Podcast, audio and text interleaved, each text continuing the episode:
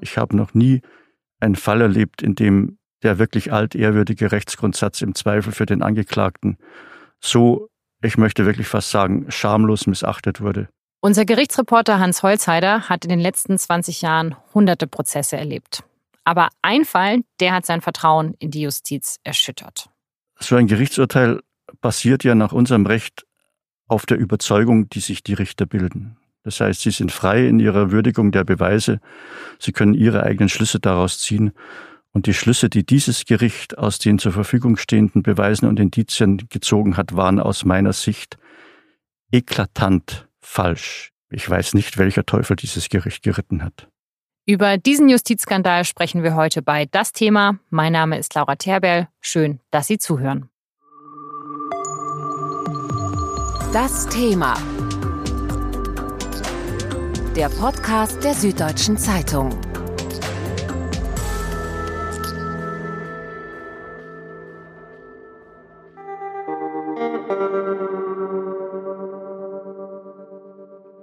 Oktober 2008 in einer Dreizimmerwohnung in der Nähe vom Tegernsee, eine Autostunde von München entfernt.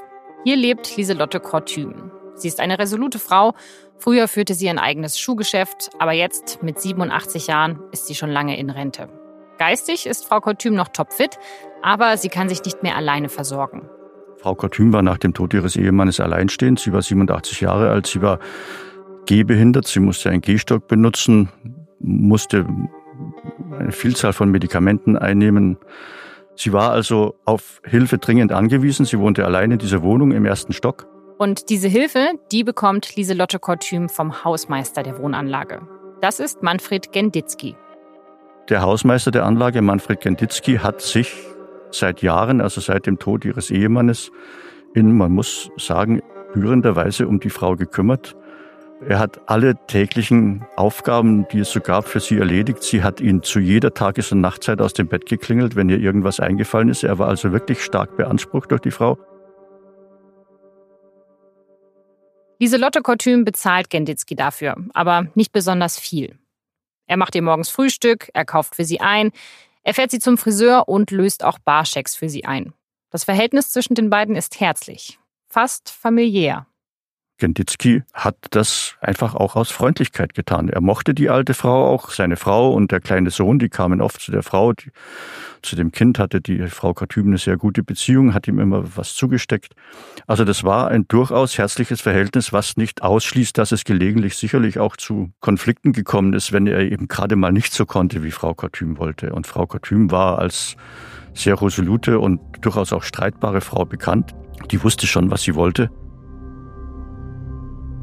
Am 23. Oktober 2008 klingelt Lieselotte Kortüm den Hausmeister schon um halb sechs Uhr morgens aus dem Bett. Es geht ihr schlecht. Sie hat schlimmen Durchfall. Eine Pflegerin kommt und zieht der Frau frische Wäsche an. Danach fährt Genditzki sie ins Krankenhaus. Fünf Tage später kann sie die Klinik verlassen. Um halb zwei holt Genditzki sie ab und bringt sie nach Hause. Um drei verlässt er ihre Wohnung und um halb vier kauft er bei einem Edeka in der Nähe ein. Um halb sieben kommt der Pflegedienst in Frau Kortüms Wohnung und findet die Frau tot in ihrer Badewanne. Sie ist noch angezogen, der Wasserhahn läuft, die Wanne ist bis zum Überlauf voll. Sie liegt auf der rechten Körperseite und ihr linkes Bein hängt über den Wannenrand. Frau Kortüm ist ertrunken. Irgendwann zwischen drei und halb sieben an diesem Nachmittag im Oktober 2008. Aber war das Ganze ein Unfall oder wurde sie ermordet? Als man die Frau tot auffand, war die erste Vermutung, dass es sich um einen häuslichen Unfall handelt, dass sie also in die Badewanne gefallen und hilflos dort ertrunken sei. Das änderte sich erst, als die Kriminalpolizei den Obduktionsbericht zur Kenntnis nahm, in dem von zwei Blutergüssen die Rede war, die unter der Kopfhaut der Toten gefunden wurden von außen nicht sichtbar. Es gab keine Platzwunde, es gab nicht mal eine Verfärbung der Kopfhaut. Erst nachdem man die Kopfhaut abgezogen hat, hat sich gezeigt, dass da zwei Blutergüsse vorhanden sind. Die schienen selbst dem Gerichtsmediziner so unbedeutend, dass er sie nicht mal in seinen Abschlussbericht aufgenommen hat. Aber als die Kripo das gelesen hat, hatte die leitende Beamtin den Verdacht, der sich bei ihr unerwartet schnell zu einer Überzeugung gesteigert hat, dass es sich wohl um ein Gewaltverbrechen handelt, das der Täter als häuslichen Unfall tarnen wollte. Erst danach hat dann der Gerichtsmediziner Überlegungen angestellt, ob es denn möglich gewesen wäre, dass Frau Kortüm bei einem Sturz in die Badewanne in die Position gelangt sei, in der sie schließlich aufgefunden wurde. Sie lag in der gefüllten Badewanne auf der rechten Körperseite und ihr linkes Bein hing über den Wannenrand. Und der Gerichtsmediziner hat dem Gericht dann erklärt, dass er mit hoher Wahrscheinlichkeit ausschließen könne, dass die Frau bei einem Sturz in diese Lage gekommen sei. Dem hat sich das Gericht angeschlossen und hat aus dieser Überlegung heraus gesagt, es kann kein Sturz, also kein Unfall gewesen sein, dann muss es Mord gewesen sein. Naja, es sind ja immer noch diese Hämatome am Hinterkopf da. Also das deutet ja schon auf eine Fremdeinwirkung hin. Diese Hämatome hätte sich Frau Kortüm auf die verschiedenste Weise zuziehen können. Frau Kortüm war seit langer Zeit Makomar-Patientin. Makomar ist ein blutverdünnendes Mittel, das bei Schlaganfallgefahr gegeben wird und das aber die Blutungsneigung sehr stark heraufsetzt. Noch während ihres Krankenhausaufenthalts wurde ein deutlich erhöhter Spiegel dieses Medikaments in ihrem Blut gefunden. Es ist auf keinen Fall auszuschließen, dass sie auch durch einen leichten Kontakt ihres Kopfes mit, was weiß ich, einem Bücherregal, der Wand, einer Tür, ein Hämatom gekriegt hätte. Man muss ja sagen, diese Blutergüsse waren so gering, dass sie von außen nicht mal sichtbar war. Üblicherweise, wenn man einen Bluterguss hat, dann sieht man eine rötliche Hautverfärbung. In diesem Fall hat man nichts gesehen. Das hat sich alles unter der Kopfhaut abgespielt.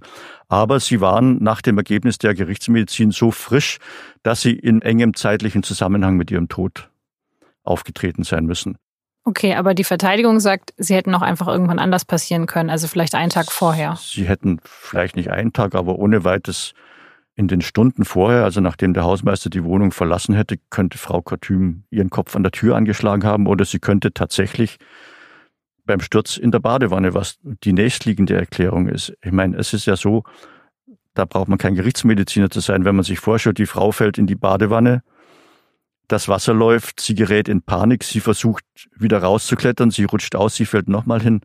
Es gibt überhaupt keinen Grund, warum man das nicht für möglich halten sollte. Das Gericht hat es dann aber auf die Aussagen des Gerichtsmediziners hin schlichtweg ausgeschlossen. Ein weiterer Punkt ist ja auch, was Frau Kortüm überhaupt an der Badewanne wollte. Also, weil sie hatte ja totale Angst davor zu baden, weil eine Freundin von ihr auch mal verunglückt ist in der Badewanne. Und deswegen stellt sich ja schon die Frage, wieso hätte sie jetzt plötzlich die Badewanne nutzen sollen? Die Verteidigung hat angeführt, dass es einen sehr naheliegenden Grund gibt, warum sich Frau Kortüm an der Badewanne zu schaffen gemacht hat hätte nämlich, dass sie verschmutzte Wäsche dort einweichen wollte, ehe sie sie dem Hausmeister zum Waschen in die Hand drückt. Sie hatte verschmutzte Wäsche, sie hatte starken Durchfall, sie hatte zweifellos an dem Morgen, an dem sie ins Krankenhaus gebracht wurde, blieb ihre verschmutzte Wäsche in der Wohnung zurück. Wo hätte sie bleiben sollen? Als sie aus dem Krankenhaus zurückkam, hat man ihr einen Plastikbeutel mit ebenfalls verschmutzter Leibwäsche mitgegeben. Der stand auch im Flur ihrer Wohnung auf der Kommode, aber die Polizei hat es nicht für nötig befunden, den Beutel zu öffnen und reinzuschauen. Der wurde ungeöffnet entsorgt. Nichts läge näher, als dass die alte Frau aus Scham die vorher in der Badewanne ausspült. Das Gericht hat das aus mir unerfindlichen Gründen ausgeschlossen.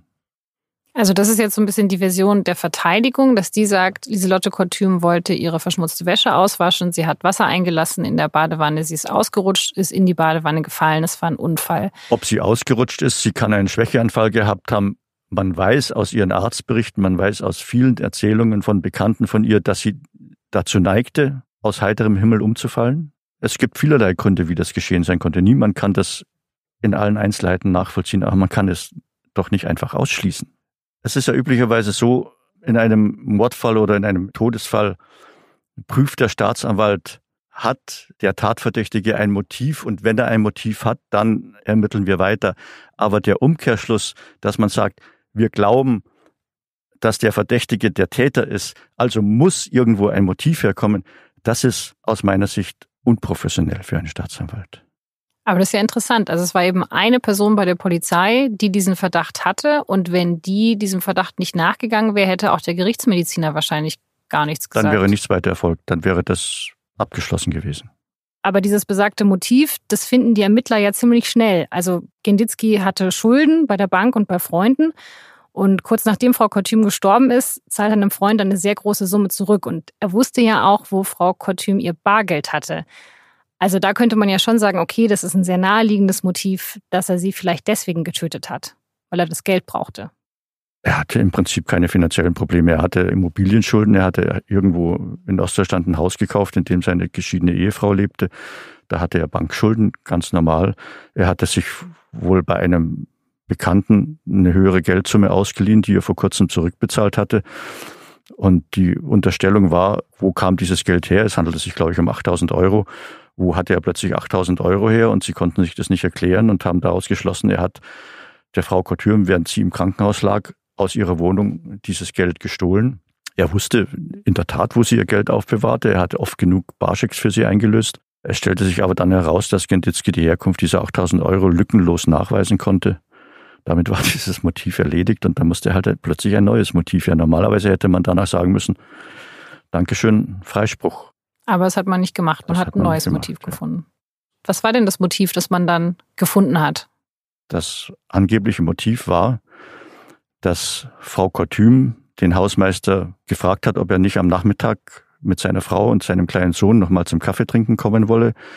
Das habe der Hausmeister abgelehnt, weil seine eigene Mutter auch im Krankenhaus lag und er sie noch besuchen wollte. Daraufhin sei Frau Kortüm eifersüchtig auf die Mutter des Hausmeisters geworden, habe dem Hausmeister Vorhaltungen gemacht. Das habe wiederum den Herrn Genditzki so erzürnt, dass er im Zorn die Frau niedergeschlagen habe und dann, um diese Tat, also um dieses Niederschlagen zu vertuschen, die Frau in der Badewanne ertränkt habe.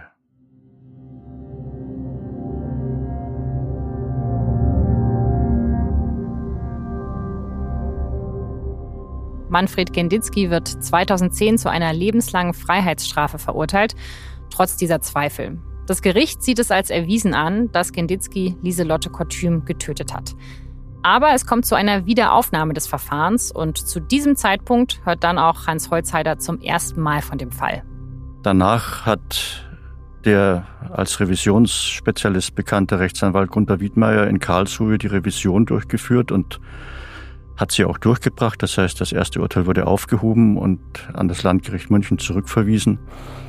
Wegen dieses plötzlichen Wechsels des Motivs der Bundesgerichtshof hat gesagt, es widerspricht den Regeln des fairen Verfahrens, wenn während des Verfahrens plötzlich ein anderes Motiv präsentiert wird, ohne dass man dem Angeklagten deutlich macht, dass auch das Gericht dieses Motiv für möglich hält. Der Staatsanwalt hat, nachdem er in seinem Plädoyer dieses Motiv völlig überraschend präsentiert hat, hätte das Gericht dem Angeklagten einen entsprechenden Hinweis geben müssen. Deswegen hat der BGH dieses Urteil aufgehoben und die Sache zur Verhandlung zurückverwiesen. Ich kannte Gunter Wiedmeier aus anderen Verfahren. Er hat mich angeschrieben, hat mir den Fall geschildert und hat ihn mir als eklatantes Beispiel für ein Fehlurteil dargestellt. Und weil ich von Wiedmeier als Anwalt überzeugt bin, habe ich mir die Akten angeschaut und bin zu derselben Meinung gekommen. Es wurde nochmal verhandelt und ja, was ist dann passiert am Ende dieses zweiten Prozesses? Am Ende dieses zweiten Prozesses, nach, ich glaube, 16 oder 17 Verhandlungstagen, hat das Gericht Genditzki erneut wegen Mordes zu lebenslanger Haft verurteilt. Er habe im Zorn, dass Frau Kortüm ihm Vorhaltungen gemacht hat, sie niedergeschlagen und um diese Tat zu verdecken, habe er sie in der Badewanne ertränkt. Das Zweitgericht hat sehr viel umfangreicher ermittelt, das muss man schon sagen, die waren sehr gründlich, aber sie haben eben alle Umstände ausschließlich zu Lasten des Angeklagten bewertet und alle Indizien, die für seine Unschuld sprechen, haben sie, ja, man muss sagen, beiseite gewischt. Wie war das, als Sie im Gerichtssaal waren und dann wurde das Urteil verkündet und er wurde eben nochmal verurteilt? Ich konnte es nicht fassen. Ich war fest überzeugt, dass man ihn freisprechen muss. Auch die Verteidigung war fest überzeugt, dass man ihn freisprechen muss. Da gab es nicht, nicht den geringsten Zweifel, obwohl es sich wirklich um sehr erfahrene Anwälte handelt. Niemand unter den Prozessbeobachtern, also ich rede jetzt mal von uns Journalisten und von den Anwälten, hätte dieses zweite Urteil für möglich gehalten. Wir waren alle völlig konsterniert. Ja, der Herr Genditzki wahrscheinlich am allermeisten. Herr Genditzki sicherlich am allermeisten, ja, obwohl er wirklich, er ist ein sehr ruhiger Typ. Ne? Er zeigt nicht allzu viele Emotionen. Er spricht nicht viel. Er, also jedenfalls im Gericht hat er nicht viel gesprochen. Ich habe ihn dann später mal im Gefängnis besucht und festgestellt, dass er durchaus ein bisschen zur Geschwätzigkeit neigt, was ihm ja die Polizei auch als belastenden Umstand vorgehalten hat. Aber natürlich war Kenditzki schockiert. Also die Verteidigung hat ihn noch nicht darauf vorbereitet. Sie haben es ja selber nicht für möglich gehalten. Und was ist dann passiert? Also war mit dieser zweiten Verurteilung der Fall ja erstmal vorbei. Der Verteidiger Gunter Wiedmeier hat natürlich nochmal Revision eingelegt, mit sehr guten Gründen, ausführlich begründet. Diese zweite Revision wurde vom BGH in 15 Zeilen zurückgewiesen. Die sind auf den Sachverhalt überhaupt nicht mehr eingegangen. Äh, nach unserem Rechtssystem der Bundesgerichtshof nur rechtliche Fehler prüfen kann. Der kann also mit der Beweiswürdigung kann der BGH sich nicht beschäftigen, es sei denn, sie widerspräche vollständig den Regeln der Logik und des gesunden Menschenverstands, was man in diesem Fall schon hätte behaupten können, aber der BGH hat das nicht so gesehen, hat die Revision kurz und knapp zurückgewiesen. Damit war das Urteil rechtskräftig. Genditzki blieb in Haft.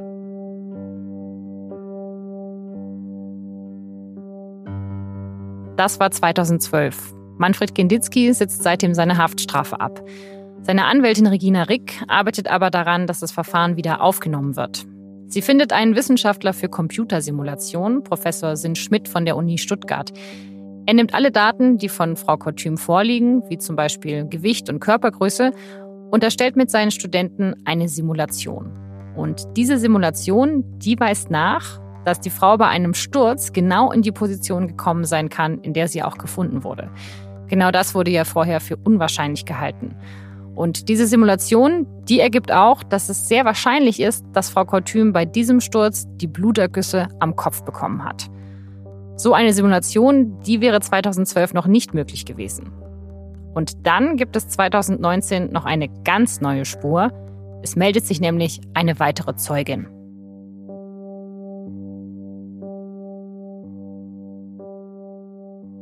Diese Zeugin kam auf kuriose Weise dazu, sich bei der Anwältin zu melden. Sie hatte bei einem Arztbesuch im Wartezimmer eine Frau gesehen, die sich stark an Frau Kortüm erinnerte, die sie über 20 Jahre ihres Lebens begleitet hatte. Und sie hat dann im Internet gegoogelt, weil sie wissen wollte, was ist denn aus Frau Kortüm geworden, hat festgestellt, sie soll ermordet worden sein. Sie sei in der Badewanne ertrunken. Und als sie das gelesen hat, hat sie sich spontan entschlossen, die Rechtsanwältin anzurufen, die das Wiederaufnahmeverfahren betreibt weil sie erstens wusste, dass Frau Kortüm unzählige Male in ihrem Leben aus heiterem Himmel umgefallen ist. Sie wurde plötzlich totenbleich und stürzte um wie ein Brett, ohne sich abzustützen.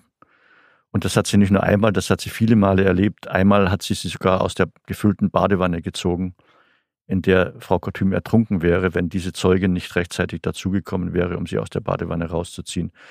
Dann hatte die Rechtsanwältin diese Sache mit der schmutzigen Wäsche erzählt und dass das Gericht sich nicht vorstellen kann und ausgeschlossen hat, dass Frau Kortüm ihre schmutzige Wäsche in der Badewanne einweichen wollte. Und da also flippte diese Zeugin geradezu aus, weil sie sagte, das habe ich in all diesen Jahren, die ich mit Frau Kortüm zusammen war, das war ihre Macke. Das hat mich wahnsinnig gemacht. Sie hat immer, immer, immer ihre Wäsche vorher eingeweicht, ehe sie sie zum Waschen gegeben hat.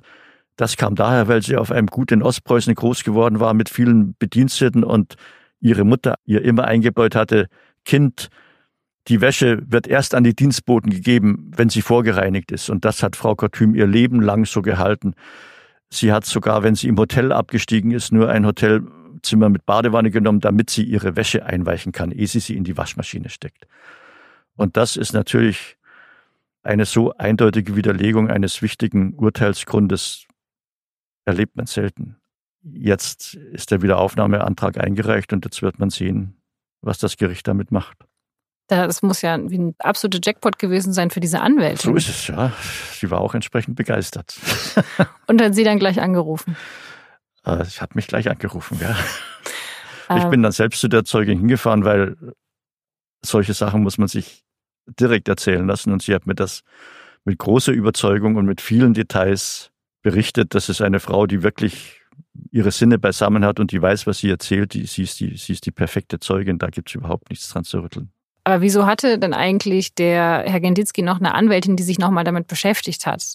Naja, es gab nach diesem zweiten Urteil, nachdem er zum zweiten Mal verurteilt worden ist, darüber ist ja nun wirklich ausführlich berichtet worden, sowohl bei uns in der SZ als auch die Kollegin Friedrichsen vom Spiegel hat sehr lange und sehr eindeutig darüber geschrieben. Das hat viele Leute aufgeregt, dieses Urteil. Es gab dann oder gibt noch in München eine Rechtsanwältin, die Frau Schön, die sich dann als zur Interessenvertreterin des Herrn Genditzki gemacht hat und bei der haben sich dann eben sehr viele Leute gemeldet, haben auch Geld gespendet. Es kam eine ganze Menge Geldspenden zusammen, die auch wirklich dringend nötig waren. Denn diese Gutachten, die jetzt in diesen Wiederaufnahmeantrag eingeflossen sind, die kosten einen Haufen Geld. Das wäre nicht möglich gewesen, wenn nicht viele Leute gespendet hätten. Also jetzt ist man bei dem Verfahren wieder an dem Punkt, dass man noch ein drittes Verfahren anstrebt und dafür eben den Antrag eingereicht hat. Das ist gerade der aktuelle Stand. So ist es. Man muss dazu sagen, dass die Wiederaufnahme eines rechtskräftig abgeschlossenen Verfahrens in Deutschland und ich sage speziell in Bayern außerordentlich schwierig ist. Also schon das Gesetz verlangt, es müssen neue Beweismittel vorhanden sein. Neu heißt, es müssen Beweismittel sein, die im ersten Prozess noch nicht bekannt waren oder nicht zur Verfügung standen. Und diese neuen Beweismittel müssen geeignet sein, das Urteil zu entkräften. Also das sind zwei sehr schwer zu erfüllende Vorbedingungen. Äh, nach meinem Dafürhalten äh, sind beide Vorbedingungen erfüllt. Bisher wissen wir noch nicht mal, welche Kammer dort zuständig ist. Also man hat schien jetzt den Eindruck, dass diese Sache nicht mit allergrößter Energie verfolgt wird, obwohl es hier um einen Menschen geht, der seit über zehn Jahren im Gefängnis sitzt. Das sollte eigentlich die Justiz veranlassen, den Ablauf ein bisschen zu beschleunigen. Aber das passiert nicht. Also wann kann man denn damit rechnen, dass entschieden wird, ob es nochmal ein neues Verfahren gibt? Das wage ich nicht vorauszusagen. Das kann bestenfalls Wochen, aber schlimmstenfalls auch viele Monate dauern. Es sei denn, unser Justizminister entschlösse sich angesichts der Umstände, das mal zur Chefsache zu machen. Aber also er sitzt ja auch schon extrem lange in Haft, Herr Genditzki. Also irgendwann würde der doch dann automatisch freikommen. Also wann läuft denn seine Haft eigentlich ab, wenn jetzt kein er ist neues Verfahren Haft verurteilt, das heißt, die Haft läuft im Prinzip überhaupt nicht ab. Er könnte zum ersten Mal nach 15 Jahren auf Bewährung freikommen. Nun muss man dazu sagen, Genditzki hat dieses angebliche Verbrechen nie gestanden. Er hat immer darauf beharrt, so war es nicht, er war es nicht, er hat die Frau lebend verlassen und er ist auch nicht bereit, jetzt nach seiner Verurteilung irgendetwas anderes zu sagen. Er sagt, und wenn Sie mich morgen rauslassen würden, ich würde keine Tat zugeben, die ich nicht begangen habe. Nun ist es so, wenn ein Verurteilter dabei bleibt, dass er seine Tat bestreitet, keine Reue zeigt, keine Einsicht zeigt, dann neigt die Justiz dazu, ihn so lange wie möglich in Haft zu halten. Das heißt, wenn es keine Wiederaufnahme gibt, dann muss Genditzki damit rechnen, dass er auch 20 Jahre sitzt. Aber es gibt doch eine Höchstdauer der Nein. Haft. Nein, lebenslang ist im Prinzip lebenslang. Ich dachte, es wären 25 Jahre oder nein, so. nein, nein, sowas gibt es nicht. Lebenslang ist lebenslang. Ein Verurteilter kommt erst frei, wenn ihm ein Gutachter bestätigt, dass von ihm keine Gefahr für die Allgemeinheit mehr ausgeht. Bei Genditzki würde sich ein solcher Gutachter sicherlich finden. Deswegen kann man vielleicht auch damit rechnen, weil ja, was man so hört, auch in der Justiz nicht alle davon überzeugt sind, dass dieses Urteil richtig war, dass man ihn vielleicht doch nach 15 Jahren rauslässt. Aber im Prinzip gibt es keine Obergrenze. Wir haben Leute in Bayern, die sitzen seit 40 Jahren in Haft. Und wie geht's Manfred Genditzki? Sie haben vorher gesagt, Sie haben ihn auch mal im Gefängnis besucht. Ja, er trägt das mit erstaunlicher Geduld. Es hat ja wirklich lange gedauert mit diesem Wiederaufnahmeantrag, weil es eben so lange gedauert hat, bis die entsprechenden Gutachten eingebracht waren. Also auch Gerichtsmediziner sind sehr beschäftigte Leute. Wenn man denen was in Auftrag gibt, dann kann man nicht damit rechnen, dass es übermorgen kommt. Also das hat sich alles lange hingezogen. Es ist ja auch ein wirklich schwieriger Fall, weil das Gericht sein Urteil eben sehr ausführlich und sehr detailliert auch begründet hat. Das heißt, da muss man schon gucken, dass man was Richtiges in der Hand hat, ehe man die Chance der Wiederaufnahme vergibt, weil der Wiederaufnahmeantrag nicht nied- und nagelfest ist. Aber wahrscheinlich klammert sich ja Herr Genditzki auch so ein bisschen an die Hoffnung, so dass Ja, es nochmal. Er sieht das wirklich erstaunlich gelassen, obwohl, ich meine, er hat eine Frau, er hat inzwischen zwei Kinder. Das zweite Kind ist geboren, kurz nachdem er festgenommen wurde. Das heißt, das hat er noch nie in Freiheit gesehen. Das Mädel ist inzwischen zehn Jahre alt. Er hätte wirklich allen Grund, ungeduldig zu sein. Aber seine Anwältin hat mir gesagt, dieses Gutachten, das kommt und kommt nicht und wollen wir es nicht ohne dieses Gutachten versuchen. Da sagt er, nein, nein, jetzt sitze ich so lange, da kommt es auf ein paar Monate auch nicht mehr an. Ja, vor allem, weil wenn dieser Antrag jetzt abgelehnt wird, dann war es das ja, oder? Wenn dieser Antrag abgelehnt hat, dann kann man natürlich dagegen Beschwerde einlegen. Dann müsste das Oberlandesgericht München darüber entscheiden. Und dann wäre der Rechtsweg mal wieder ausgeschöpft. Also der Fall hört sich für mich absolut unglaublich an. Also muss man ja wahrscheinlich sagen, es ist einfach ein krasser Einzelfall. Oder ist es was, wo Sie sagen würden, das ist ein größeres Problem, dass Gerichte manchmal eben nicht im Zweifel für den Angeklagten sind? Also erstens stelle ich fest, nach 20 Jahren in diesem Job, dass es auch ein geografisches Gefälle gibt, dass Gerichte, sage ich jetzt mal, nördlich der Mainlinie deutlich mehr dazu neigen, dem Angeklagten im Zweifel zuzubilligen, dass er es nicht getan hat. Bei uns in Bayern ist die Neigung, einen Angeklagten auch im Zweifelfall zu verurteilen, ein bisschen stärker ausgeprägt als anderswo. Wir hatten wirklich in dieser Hinsicht den einen oder anderen krassen Fall. Wir hatten den Fall des Landwirts Rupp in Ingolstadt, der angeblich von seiner Familie mit dem Hammer erschlagen, zerstückelt und den Schweinen zum Fraß vorgeworfen worden sein soll. Und dann hat man ihn ein paar Jahre später, hat man das Auto aus der Donau gezogen, da saß der Landwirt drin, völlig unzerstückelt, natürlich tot, aber unzerstückelt und er hatte auch keinerlei Spuren von Gewaltanwendung am Kopf. Also die Theorie war, man hat mit einem Zimmermannshammer den Schädel eingeschlagen, das Skelett wies keinerlei Spuren von Gewalt auf. Und trotzdem hat das Gericht dann den Wiederaufnahmeantrag in diesem Fall zunächst abgelehnt, was einfach kaum vorstellbar ist. In diesem Fall musste das Oberlandesgericht München eingreifen und sagen, naja, wenn das, was im Urteil festgestellt wird, eben ganz offensichtlich falsch ist, dann muss man das Verfahren wohl wieder aufnehmen und die Angeklagten sind dann freigesprochen worden. Also sogar in diesem Fall wurde ein Wiederaufnahmeverfahren das, abgelehnt. Das für die Wiederaufnahme zuständige Landgericht in Landshut hat gesagt, naja, tot ist er ja auf jeden Fall dann haben sie ihn halt nicht erschlagen, dann haben sie ihn vielleicht erwürgt oder sonst irgendwie. Aber am Urteil selbst muss sich deswegen nichts ändern. Das ist ein Fall, der vielleicht noch ein bisschen krasser liegt als der Fall Genditzki, aber in diesem Fall hat das Oberlandesgericht München immerhin ein Einsehen gehabt und hat die Sache dann noch gerade gebogen. Da hatten die Leute ihre Haftstrafe aber schon längst verbüßt. Die saßen alle fünf oder sechs Jahre. Und was passiert in so einem Fall? Äh, also ähm, kriegen die dann wenigstens eine Entschädigung dafür? Kriegen sie eine Entschädigung, die ist meines Wissens zurzeit 25 Euro pro Hafttag. Aber die würde Herr Genditzki auch bekommen, wenn er noch freigesprochen werden würde. Die würde er dann sicherlich auch bekommen, was ihn für zehn Jahre, für zehn Lebensjahre kaum entschädigen könnte.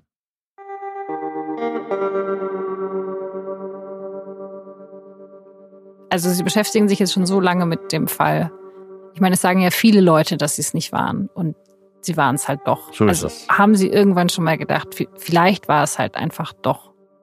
Also hundertprozentig ausschließen kann man es natürlich nicht. Ja, natürlich wäre es möglich.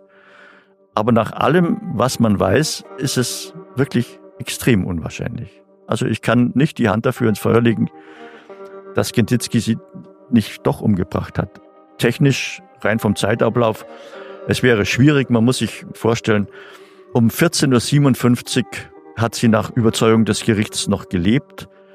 Um 15.09 Uhr ruft Genditzki beim Pflegedienst an, um mitzuteilen, dass Frau Kortüm wieder zu Hause sei und dass deswegen am Abend der Pflegedienst kommen müsse, um die Medikamenteneinnahme zu überwachen. Zwischen diesen beiden Zeitmarken, zwischen 14.57 Uhr und 15.09 Uhr, hätte Genditzki, wenn das Urteil richtig wäre, die bewusstlose oder nahezu bewusstlose Frau, die ja immerhin auch über 70 Kilo wog, aus dem Wohnzimmer ins Badezimmer zu bringen, sie in die Badewanne zu legen, das Wasser aufzudrehen, so lange zu warten, bis der Wasserstand ausreicht, sie dann so lange unter Wasser zu drücken, bis sie wirklich tot ist. Das dauert ziemlich lange. Das dauert mindestens fünf Minuten, bis jemand tot ist, wenn man ihn unter Wasser drückt.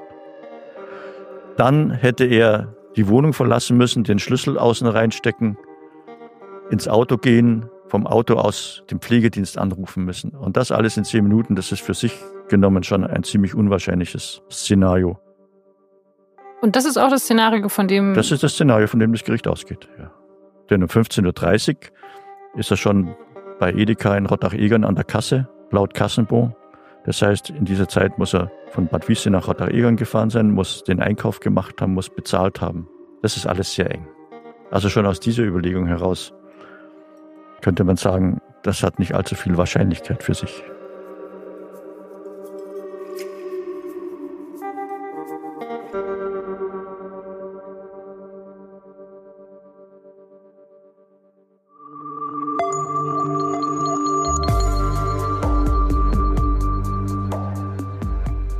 Das war Hans Holzheider, der diesen Fall seit vielen Jahren begleitet. Und wie es mit dem Fall weitergeht, ob es zu einem Wiederaufnahmeverfahren kommt, das erfahren Sie natürlich in der Süddeutschen Zeitung. Mittlerweile gibt es auch eine Online-Petition, die den bayerischen Justizminister Georg Eisenreich auffordert, sich für dieses Wiederaufnahmeverfahren einzusetzen. Initiiert hat das der frühere Bürgermeister von Rottach-Egern, also der Stadt, in der sich der ganze Fall abgespielt hat. Das war das Thema für diese Woche. Ich wünsche Ihnen eine schöne Woche und hoffe, dass wir uns am kommenden Mittwoch wieder hören. Dieser Podcast wird produziert von Vincent Vitus Leitgeb und von mir, Laura Terberl. Ich sage ganz herzlichen Dank fürs Zuhören. Bis nächste Woche.